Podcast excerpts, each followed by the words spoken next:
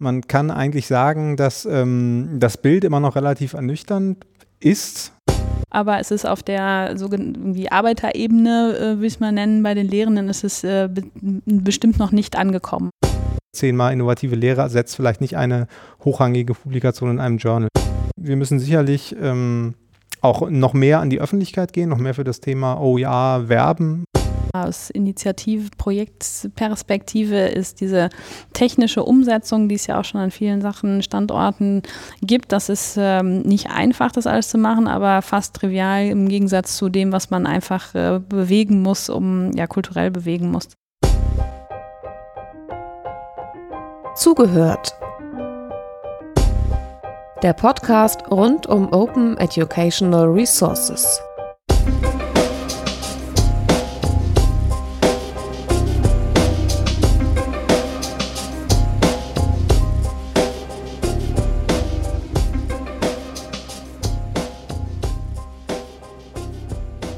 Wir schreiben Juni 2019 und sitzen jetzt während dieser Aufnahme in Lübeck beim OER-Camp in einer Session, wollen uns über den Stand von OER in der Hochschullandschaft in Deutschland unterhalten und haben dafür zwei Gäste eingeladen, die von Berufswegen genau diese Fragen, wie sieht es denn aus in der Hochschule in Sachen OER 2019, beantworten können.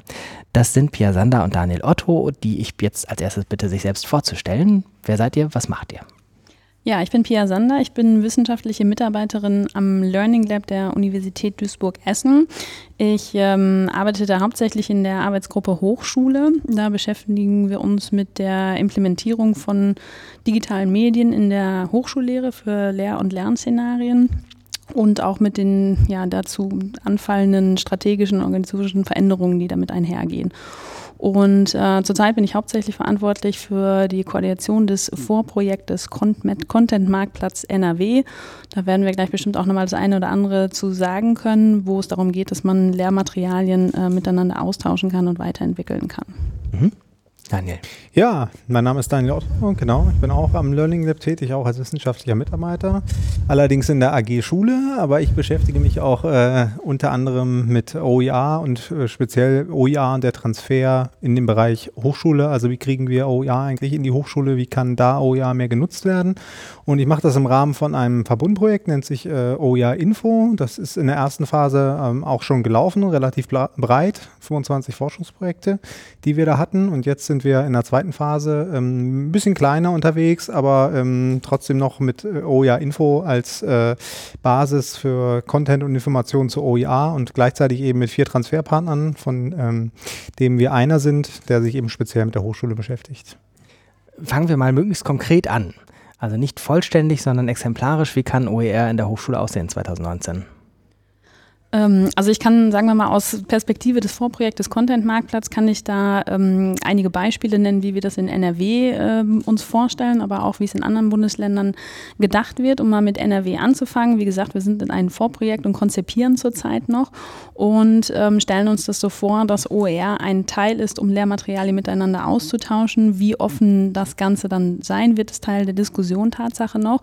Ähm, wir probieren eine prototypisch eine Plattform zurzeit zu testen um zu gucken, wie, ähm, wie sieht da die technische Infrastruktur aus, wie können dann tatsächlich Lehrende Lehrmaterial, Open Educational Resources oder auch noch vielleicht nicht frei lizenziertes Lehrmaterial hochladen, das suchen, das finden, das, äh, wenn es dann möglich ist, auch miteinander weiterzuentwickeln. Das ist also der eine Aspekt, um das technisch einmal aufzubauen für das Land NRW und auf der anderen Seite aber auch zu schauen, ähm, wir, was, was bedeutet das eigentlich für die Kulturell Kultur des Teilens, so wie wir das hauptsächlich nennen, wie kann man Lehrende dann da auch zu bewegen, ähm, an so einem äh, OER-Netzwerk teilzunehmen, zu partizipieren Content zu erstellen. So schauen wir das äh, uns ja, bei uns an. Man kann sich aber auch andere Beispiele vorstellen. In äh, Hamburg beispielsweise, die, äh, die HU, Hamburg Online äh, Open University. Wir haben hier auch jemanden im Publikum sitzen, der ähm, wo das Ganze etwas breiter gedacht wird, wo es sich also wirklich richtet an, äh, an, die, an die Öffentlichkeit, wo die Hochschule Materialien, die Hochschullehrende Materialien entwickelt, um ähm, das an die Öffentlichkeit bereitzustellen, also eine viel breitere Zielgruppe und wo sehr umfangreiche Lernangebote auch angeboten werden. Und ähm, noch vielleicht noch mal ein anderes Beispiel, äh, der, sagen wir mal, wie, die, wie man das dimensionieren kann, skalieren kann, wäre, wäre in Baden-Württemberg, äh, wo man, äh, da, da gibt es das sogenannte ZÖR, das zentrale OER Repository, das ähm, ja eher so einen bibliothekarischen äh, äh, Fokus hat, wo es auch geht, dass Lehrende da Materialien finden können und auch ablegen können, aber äh, wo das vor allen Dingen auch darum geht, dass die Materialien da gut bibliothekarisch erfasst mhm. werden. Und so gibt es eigentlich verschiedene Beispiele, wie die Länder zumindest sich strategisch da jetzt ausrichten und gucken, wie sie das Thema äh, OER in der Breite mit ähm, einbeziehen können. Was wäre das eine Nummer konkreter? Also nehmen wir an, ich habe wirklich gar keine Ahnung von dem Bereich. Was ist dann zum Beispiel ein Material?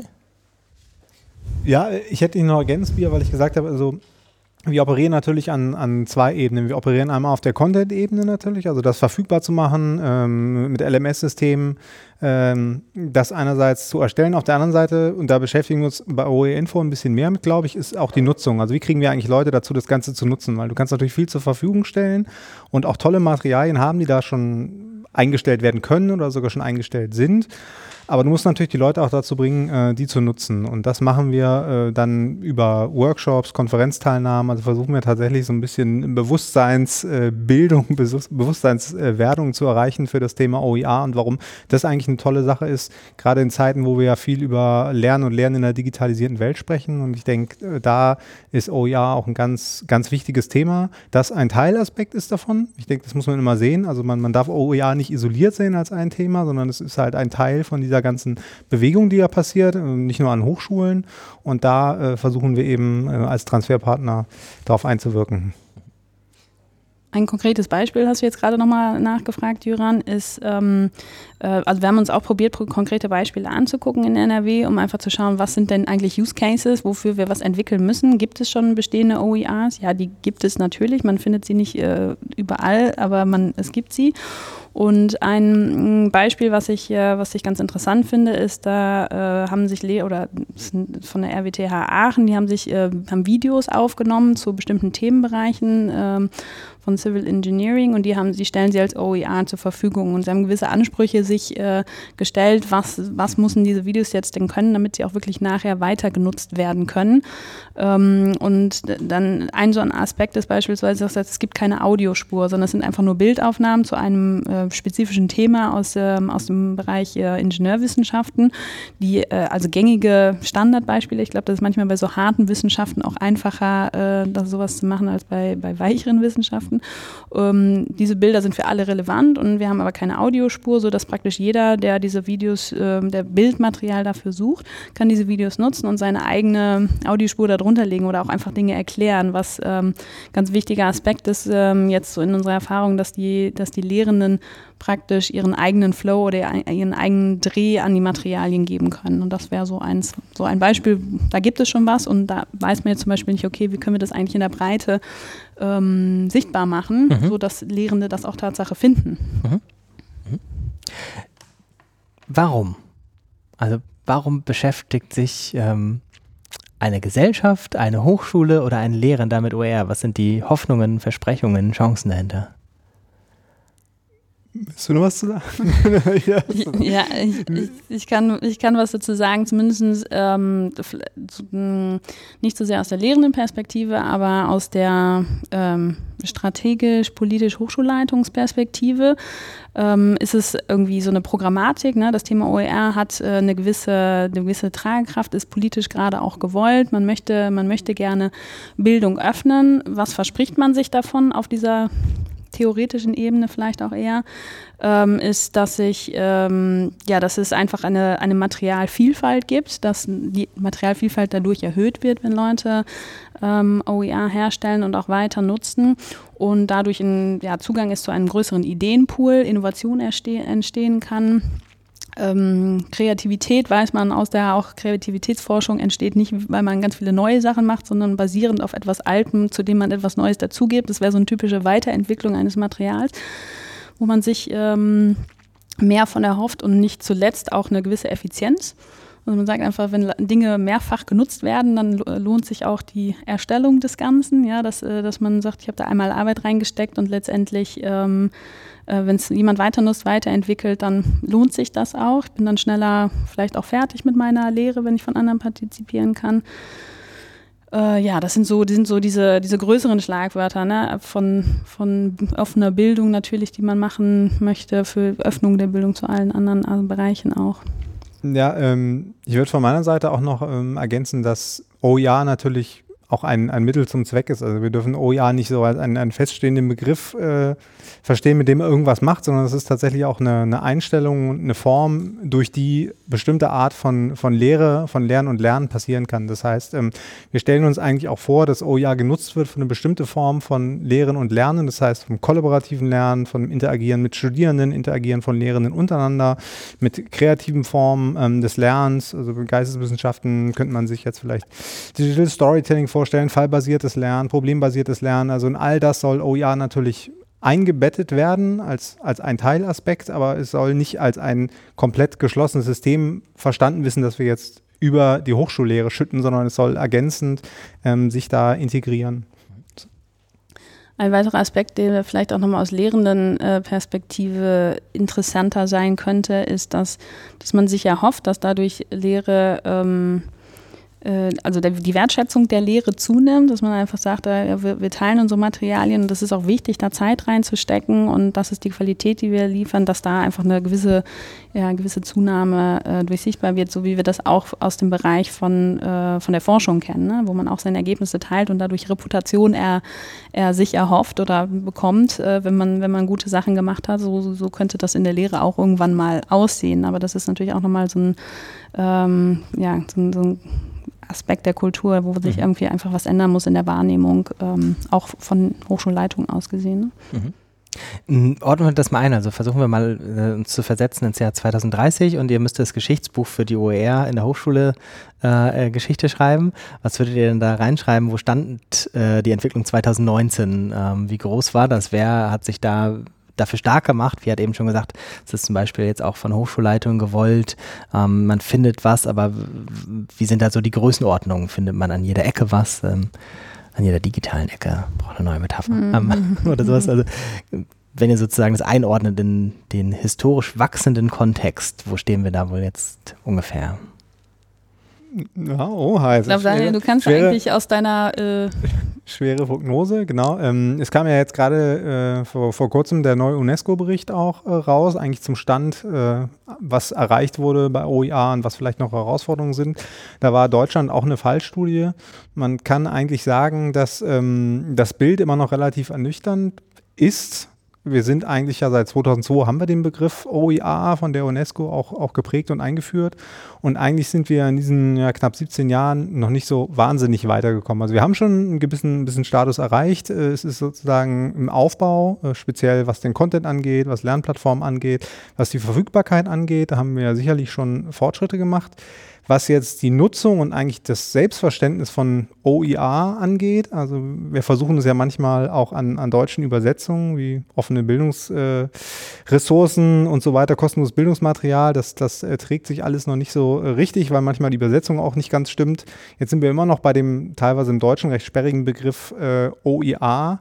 Und eigentlich wäre es schön, wenn wir vielleicht ähm, weniger in diesem Begriff denken würden, sondern mehr an so einer Haltung, wie eigentlich äh, Lehre, wie eigentlich das Lernen und Lernen äh, funktioniert. Das ist eigentlich immer, immer mein Ansatz und dass ja eigentlich mehr Mittel für einen bestimmten äh, Zweck ist, aber nicht äh, per se ja der Zweck. Und ich denke, ähm, da sind wir leider noch nicht. Das, das wäre schön. Da sind wir auch dran, äh, sozusagen die Leute auch in ihrem ganzen Mindset, also in ihrer ganzen Haltung ähm, so ein bisschen zu überzeugen und ich denke, der, der das will, kann äh, OJA auch finden und kann viel mit OJA machen. Und es gibt auch diese ähm, Pioniere. Ich kriege das selber auf, auf äh, Konferenzen, Vorträgen immer wieder mit. Es gibt die Leute, die das machen.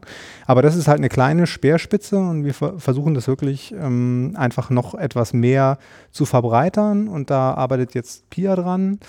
Ähm, da arbeite ich dran, da arbeiten viele dran, tatsächlich Anreizsysteme auch zu identifizieren, ähm, damit Lehrende OER auch wirklich in, verwenden, ähm, vielleicht ihre Position dagegen ändern. Das ist sicherlich ein Generationenprojekt ähm, auch. Also das kann nicht von heute auf morgen passieren, aber ich denke, da muss man nachhaltig nachhaltig dran arbeiten, Überzeugungsarbeit leisten. Ähm, ordnet das nochmal für die Leute, die den Podcast 2030 hören, als historisches Dokument ein. Also wenn ihr jetzt irgendwie in wahrscheinlich gibt es in Duisburg oder Essen. Seid ihr in Essen, Essen. Äh, mhm. angesiedelt? In Essen äh, keine Professoren Mensa oder keine Professoren Mensa mehr, aber gäbe es eine. Nicht, dass ich wüsste auf jeden Fall. ihr, ihr fangt 100 Professoren äh, oder vielleicht auch noch wissenschaftliche Angestellte ab. Ähm, wie viel können mit dem Begriff was anfangen? Wie viel machen da was? Ist das eine Massenbewegung? 2030? Nee, 2019. Achso, jetzt wir wissen, das, das für die Leute 2030 erzählen wir das. Für uns am Tisch ist das wahrscheinlich irgendwie so intuitiv klar, aber als historisches Dokument, das in diesem Podcast geschaffen wird. Also wir haben ähm, heute Morgen kurz in dem Workshop, den wir, den wir schon gegeben haben, innerhalb dieses OER-Camps, ähm, habe ich auch so ein paar Zahlen vorgestellt aus einer Bestandserhebung, die wir mit Lehrenden gemacht haben in NRW. Und ich ähm, würde behaupten, dass das auch so einfach in Deutschland ähm, wahrscheinlich ähnliche Zahlen ergeben würde, wenn man das breiter befragen ist, wo wir die Lehrenden gefragt haben, so kennt ihr eigentlich OER? Da ist die Antwort bei 60 Prozent nein. Das waren Lehrende, die eine gewisse äh, Affinität haben schon zu digitalen Medien. Und ähm, insofern würde ich sagen, ist es äh, historisch eingeordnet, ist es äh, so ein strategisches politisches Thema, was auf jeden Fall starken Aufwind bekommen hat in den letzten äh, eins, zwei Jahren, vielleicht mhm. sogar auch erst, wo wirklich auf, auf verschiedenen, in, in, allen Bundesländern irgendwie Initiativen entstehen, auch äh, richtig Geld reingesteckt wird, um da was zu bewegen. Aber es ist auf der sogenannten Arbeiterebene, äh, wie es mal nennen, bei den Lehrenden ist es äh, bestimmt noch nicht angekommen und ist das Thema auf jeden Fall nicht in der Masse bekannt. Also politisch strategisch gewollter als in der Praxis angekommen. Ja, definitiv. Ähm, ja. Ist ja auch interessant, weil es ja auch sozusagen eine Richtung ist. Ähm, ist ja auch gar nicht selbstverständlich, wie es bei uns läuft oder wie es jetzt im Moment läuft, dass es tatsächlich sozusagen eher von oben kommt. Mhm. Ähm, für, für ein Thema, was teilweise ja erst eher auch, auch starke graswurzelige Ursprünge hat, also je nachdem, wo man hinguckt, wahrscheinlich in welchem Kontext oder welche Region oder sowas, ähm, haben wir jetzt da ja so diesen Stand, es hat sehr schnell sozusagen die Hierarchien erobert, mhm. ähm, aber in dieser Geschwindigkeit hat sich das nicht in der Fläche ausgebreitet oder sowas. Das ist jetzt so, jedenfalls würde ich sagen, vielleicht um eine, weiß ich nicht, eine Dezimalstelle mehr als vielleicht vor fünf Jahren noch, aber ja. immer noch so, dass man sagen muss, wie viele Stellen hinterm Komma ähm, gucken wir, oder na, vielleicht nicht ganz, aber jetzt sind wir von Promille im Prozentbereich in den Praktika-Ebene gekommen. Aber es ist ja auch ein Sprung, so eine Verzehnfachung oder so. Also es wird schwierig. Die ja. nächsten Verzehnfachungen werden schwieriger. Ja, also die 80-20-Regeln dann, ne? Wenn man irgendwann die 80, die letzten 20 noch zu erreichen, das wird auch schwierig. Aber das ist ja beschäftigt, glaube ich, auch wirklich. 2030. 2030? Können wir dann von so. 80, die Sorgen. Vielleicht, genau. Ähm, Gibt es noch was, was man dann irgendwie zu dem, zu dem Stand in Theorie und Praxis oder in Forderung und Umsetzung, was wir da noch sagen sollen? Ja, also ich, ich würde sagen, ein Problem, was wir ähm, sicherlich noch haben, ist, dass wir gerade von der, weil du sagst theoretische Ebene, sicherlich von der Forschungsperspektive, mhm. da einfach auch noch viele Leerstellen und viele Lücken haben, weil wir ähm, gar nicht wissen, was eigentlich, dass der Graswurzelbewegung sagt, was eigentlich da unten passiert. Ja? Wir operieren ähm, schon einfach sehr auf dieser, ähm, dieser Content-Ebene, auf dieser LMS-Ebene. Wir machen ähm, sporadisch, machen wir Workshops, wir besuchen Konferenzen, aber auch da kriegen wir eigentlich kein umfassendes Bild, sondern das sind Experten, die untereinander ähm, diskutieren. wir müssten eigentlich noch viel mehr wissen, was Länder, sicherlich auch deutschlandweit, was da eigentlich passiert und wer was macht und wer womit was macht. Und ähm, nicht alle, die etwas machen, äh, tragen das auch in die Breite, sondern die machen das vielleicht, ähm, ich habe das in, auf mehreren Tagungen auch gehört, machen das vielleicht an einer Universität, vier, fünf Leute machen was mit OER, auch gar nicht Drittmittel gefördert, sondern aus eigenem Antrieb. Und die sind halt äh, schwer zu greifen. Die machen eventuell tolle Sachen, ähm, wo es wert wäre, das mal genauer ähm, vielleicht äh, zu erforschen, zu systematisieren, aber da kommen wir ähm, schwer ran. Und auch die Community, also ich sage mal die OER-Community, ist teilweise auch nicht so vernetzt, äh, dass da so Austauschsysteme äh, entstehen, dass man eben weiß, was alle machen. Da äh, könnte ich mir vorstellen, dass da noch äh, Potenzial auch liegt. Mhm. Ich glaube, was vielleicht auch ganz spannend ist, nochmal, um so innerhalb dieser, dieser Initiativen zu sehen, ist dadurch, ähm, offensichtlich eine stärkere Kooperation auch zwischen den Ländern jetzt äh, eingefordert wird. Und das bringt das Thema vielleicht so ein bisschen mit sich mit. So, wir können über diesen Weg, weil wir, weil wir Materialien miteinander austauschen wollen, denken wir nicht nur mehr in Hochschulgrenzen oder in Ländergrenzen, sondern wollen das eigentlich hier deutschlandweit uns einmal angucken, wo wir äh, in den verschiedenen Initiativen oder auch schon Dienstleistungen, die bestehen, wirklich ganz stark gucken, wie kann man das, äh, wie kann man die miteinander äh, anschließen, um einfach noch mehr einen größeren Ideenpool, mhm. größere Materialvielfalt zu geben. Und da ist jetzt auch im ähm, Frühjahr diesen Jahres hat auch die hier Kultusministerkonferenz auch nochmal eine Empfehlung rausgegeben, die AG Digitalisierung, glaube ich, ist das, wo die, ähm, wo auch nochmal spezifisch darauf eingegangen wird, dass das halt gewollt ist, dass man länderübergreifend ähm, ähm, ja, digitale Lehre irgendwie gemeinsam entwickelt und OER dabei eine große Rolle spielen sollte. Sozusagen. Also das ist noch vielleicht mal so ein Nebeneffekt, dass die Länder irgendwie nochmal stärker zusammenwachsen könnten, dass da eine gewisse Chance ist zumindest. Also 2019, das Commitment ist da mhm. oder die, die Rückendeckung oder sowas. Mhm. Ähm, jetzt gucken wir nach vorne. Mhm. Wie kriegt man das sozusagen von dem Promille- oder Prozentbereich in den, sagen wir erstmal, zweistelligen Bereich? Ähm, wir haben uns eine Methode ausgedacht, eigentlich habt ihr sie euch ausgedacht, beziehungsweise eigentlich habt ihr darauf zurückgegriffen, dass sie angeblich sich Walt Disney ausgedacht hat, um also alle Quellen zu referenzieren. äh, das habe ich die, gesagt, das ist von mir, ja. Das, ähm, äh, habt ihr im Workshop heute Morgen hier umgesetzt und jetzt machen wir es nochmal mit euch. Also wir aus verschiedenen Perspektiven blicken wir auf die Frage, wie kann das mit OER weitergehen, was kann die Sache vorantreiben. Und die vier Perspektiven sind, was würde der Träumer sagen, was würde der Realist sagen, was würde der Kritiker sagen, was würde ein Neutraler sagen und entsprechend äh, andere geschlechtliche Äquivalente dazu. Es ist nicht männlich ähm, gemeint, dass ich jetzt das gesagt habe. Also was sagt der Träumer, der Visionär, der vielleicht Ideenlieferant? Ähm, wie kann die Sache vorankommen? Ja, vielleicht fangen wir mit dem Träumer an. Das ist ja eigentlich immer die schönste Perspektive, oder? Vielleicht auch die optimistische Perspektive äh, von allen. Ähm, der würde sicherlich sagen, dass wir vor allem das Problem überwinden müssen, das hast du Pia ja auch schon angesprochen, dass äh, Lehre neben der Forschung eigentlich doch mehr ein Schattendasein führt und Hochschule ist ähm, in, in erster Linie eben Forschung, ist Anträge schreiben, ist Netzwerken und das ist nicht äh, innovative, tolle Lehre machen. Das hat in den letzten Jahren zwar ein bisschen zugenommen, wir haben da auch ähm, Förderungen, also beispielsweise vom Stifterverband, ähm, die DG-Fellows, äh, das heißt, da wird auch was gemacht, aber es ist trotzdem immer noch, noch kein Thema, mit dem man sich Meriten verdienen kann. Und ich denke, dass da auch äh, das Thema OER, wenn man das ein bisschen darunter subsumiert, auch leidet ähm, darunter, dass man natürlich tolle Sachen kann, machen kann mit OER, innovative Lehre machen kann. Nur ähm, das wird sicherlich auch einige Leute oder viele Leute auch äh, begeistern, dass man es macht. Nur man kann sich damit eben keine Reputation äh, erwerben. Also das mhm. heißt, äh, äh, zehnmal innovative Lehre ersetzt vielleicht nicht eine hochrangige Publikation in einem Journal. Also da müsste man als Träumer tatsächlich sagen, es wäre schön, wenn äh, OER-Nutzung, OER-Erstellung tatsächlich ähm, in ein, eine Art Reputationssystem in der Hochschule eben auch einfließt und wenn das in, in welcher Form auch immer, ob das monetär ist, ob das ähm, vielleicht über irgendwelche äh, Anerkennungspunkte ähm, vergütet würde, und äh, vielleicht auch in Berufungsverhandlungen oder so auch eine Rolle spielen würde, das wäre äh, tatsächlich aus einer träumerischen Perspektive toll. Förderung wäre natürlich auch toll.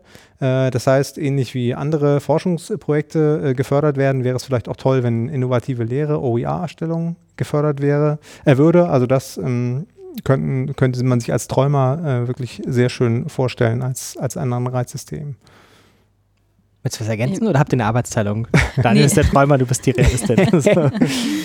Nee, ich gucke nochmal, ich gucke Tatsache, wir haben das ein bisschen dokumentieren lassen, auch von den Workshops heute Morgen von den Teilnehmenden da an. Guck nochmal, was da auch die, äh, aus deren Perspektive die, die Ideen waren. Und eine, eine Sache, die sich da auch so anschließt, dass man einfach, dass man gute Supportstrukturen hat äh, für was, was bedeutet äh, Content-Erstellung, die Lizenzierung und so weiter, dass das halt den Lehrenden im Alltag etwas erleichtert wird, um ähm, schnell OER zur Verfügung zu stellen und weiter zu nutzen.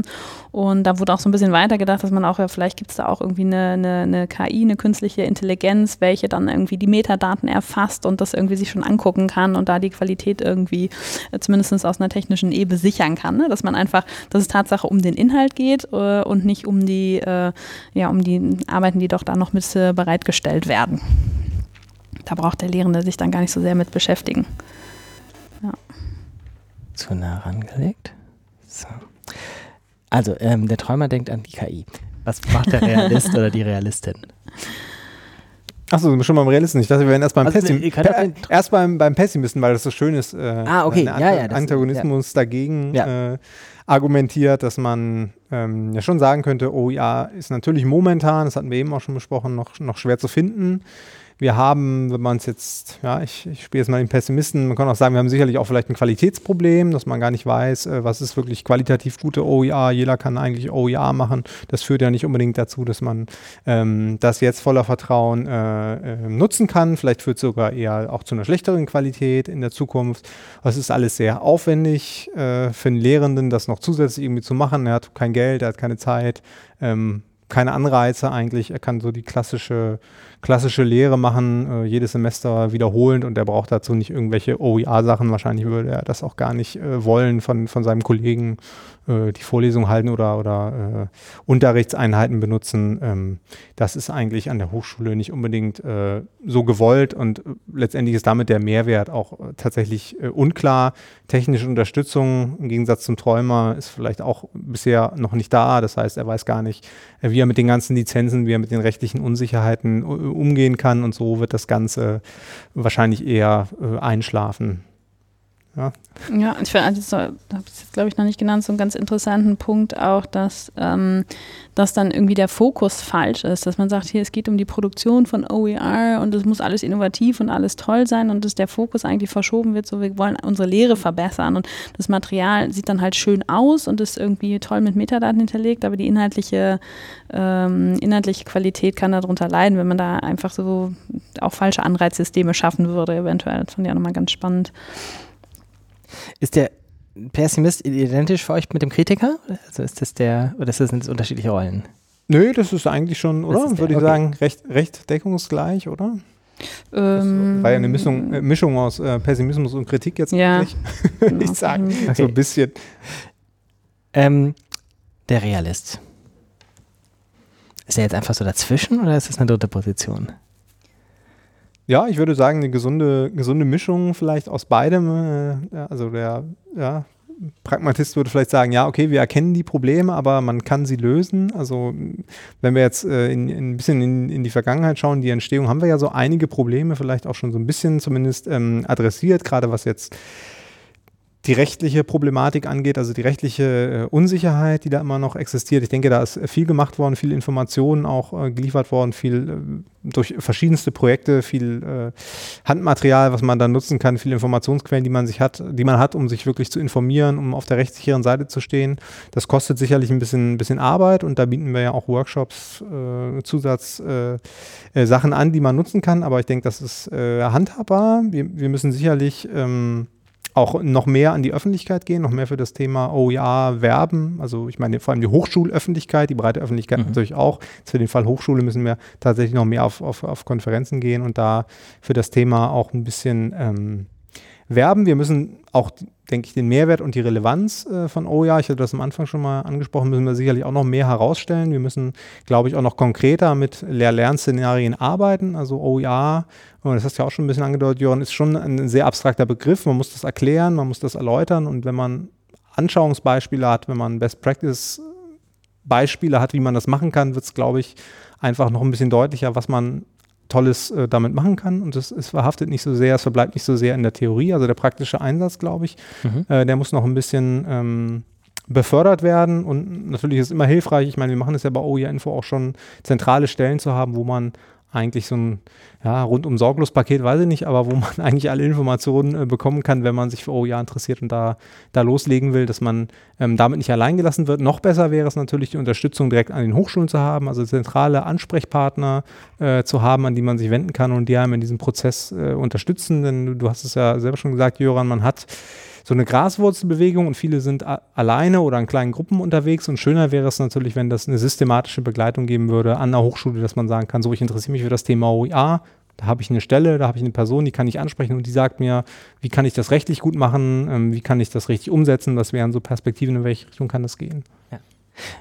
Ähm, ich gucke gerade über deine Schulter. So ein bisschen wie an der HAW in Hamburg, wo es dann Mediendidaktiker und Rechtsberatung gibt.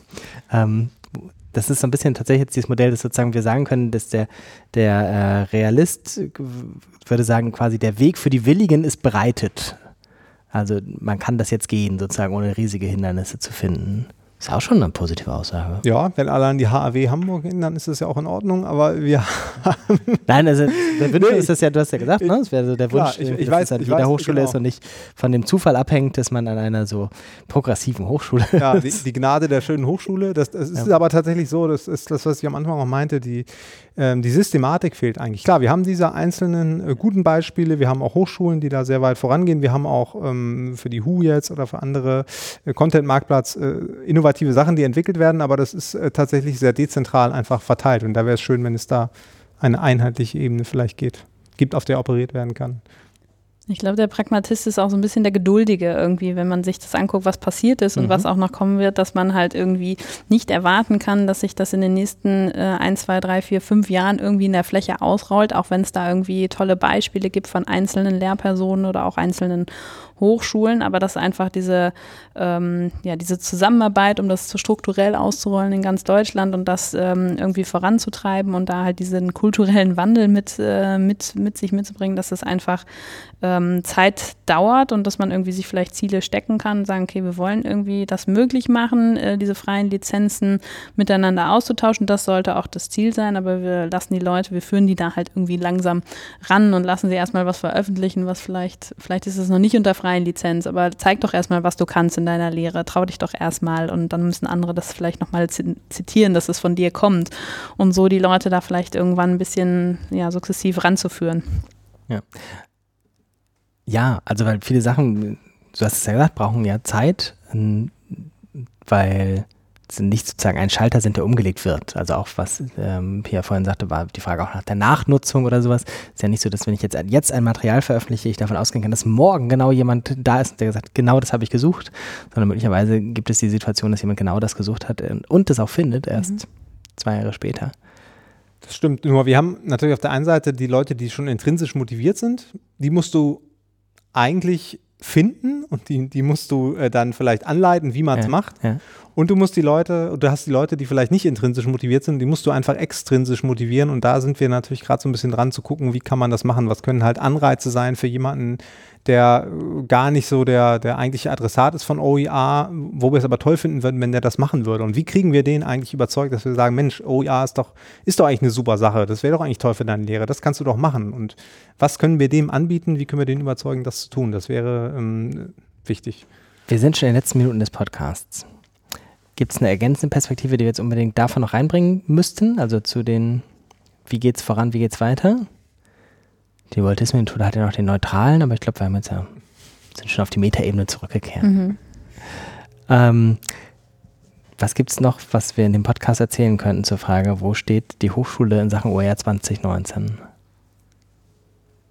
Habt ihr noch was aus dem Workshop? Ähm, ob wir noch was aus dem Workshop haben. Den, den haben wir jetzt übrigens schon dreimal zitiert. Das war ein Workshop hier im Rahmen des OER-Camps, wo wir gerade sitzen in Lübeck. Und der hieß, ich habe mir es vorhin extra noch aufgeschrieben, wie hieß euer Workshop? Ihr wisst es. Stand und Perspektiven von OER. Das ist ja schon der Workshop zum Podcast. Das ist der Workshop in zum der, in Podcast, der ja. Hochschule. Ja, genau. Und auch da haben wir wieder, wie haben wir wie wieder war die gesehen- Stimmung? Wie waren die Fragen? Nee, das, äh, ich glaube, die Stimmung war, äh, ja, war schon Interessiert? Interessiert, ja, Wir- wollte gerade sagen. Aber wir haben, man kann vielleicht sagen, wir haben sowohl für diese äh, Träumerperspektive als auch für die pessimistische Perspektive haben wir viele Argumente gefunden. Das kann man Ja. schon sagen. Und ich fand das eigentlich ganz äh, interessant, dass man äh, wirklich vielleicht gerade in der Mitte steht und man kann eigentlich auch in, sowohl in den einen als auch den anderen Weg nehmen. Also ich denke, ähm, ich habe gerade schon gesagt, wir sind von, oder ich bin von, von OER Info äh, auch und da haben wir eine relativ große Förderung gehabt, jetzt 2017, 2018.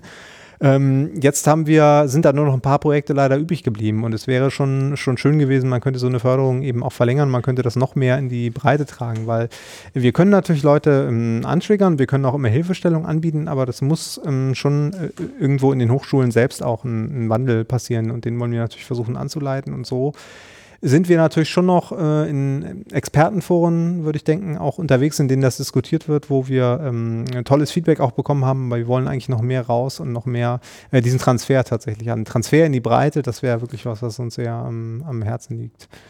Ja, ich glaube, das ist auch so als, sagen wir mal, aus Initiative, Projektperspektive ist diese technische Umsetzung, die es ja auch schon an vielen Sachen, Standorten gibt. Das ist ähm, nicht einfach, das alles zu machen, aber fast trivial im Gegensatz zu dem, was man einfach äh, bewegen muss, um, ja, kulturell bewegen muss, dass das, dass das die viel größere Herausforderung ist und das auch das ist, was äh, wesentlich längere Zeit erfordert. Ja. Und ich denke auch, das ist äh, auch eine Generation, ein Generationenprojekt, aber auch eine Generationenfrage, weil da viele äh, Nachwuchs, Nachwuchswissenschaftler auch äh, ähm, kommen, die mit so einem ganz anderen Verständnis äh, vielleicht von, von Lehre, einem ganz anderen Verständnis von äh, Didaktik und so kommen, die da auch Lust haben, was äh, zu machen und die das auch als eine spannende Aufgabe sehen und die da abzuholen, das, das wäre ähm, schon wichtig. Nicken ja. gildet nicht ja, Ach so, ja. ja, Nick. ja meine Kollegin nickt. Schöner, ja. schöner Abschluss. Finde ich auch. Sehr schön. Dann ähm, noch ein Abschluss, wenn Leute jetzt den Podcast gehört haben und sich immer noch für das Thema weiter interessieren. Eine Anlaufstelle im Netz. Wo finden die weitere Informationen zu OER in der Hochschule?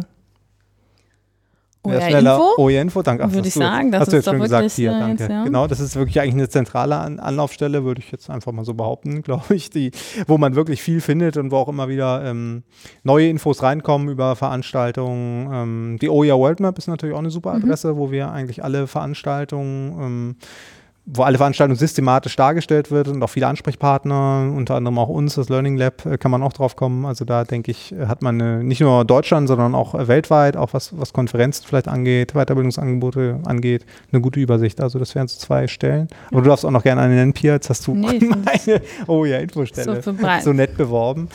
Nee, ist ja auch, ist ja auch richtig, finde ich, genau. Würde ich jetzt nicht weiter ergänzen. Sehr schön. Dann ganz, ganz herzlichen Dank, dass ihr im Gespräch dabei wart. Äh, ganz äh, herzlichen Dank an alle, die rundherum gesessen und wenig gesagt, aber vielleicht interessante Sachen mitgenommen haben.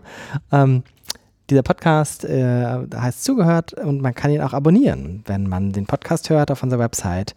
Unten drunter gibt es verschiedene Möglichkeiten, das zu abonnieren über ein Programm seiner Wahl oder über solche bequemen Dienste wie Spotify etc. Mhm. Würde mich freuen, ein paar Abonnenten dabei zu haben und äh, Leute für das Thema OER im Allgemeinen, Hochschule im Besonderen interessiert zu haben. Nochmal danke, auf Wiederhören. Vielen Dank. Tschüss. Das war Zugehört, der Podcast rund um Open Educational Resources. Weitere Informationen zum Podcast finden Sie unter www.open open-educational-resources.de slash podcast.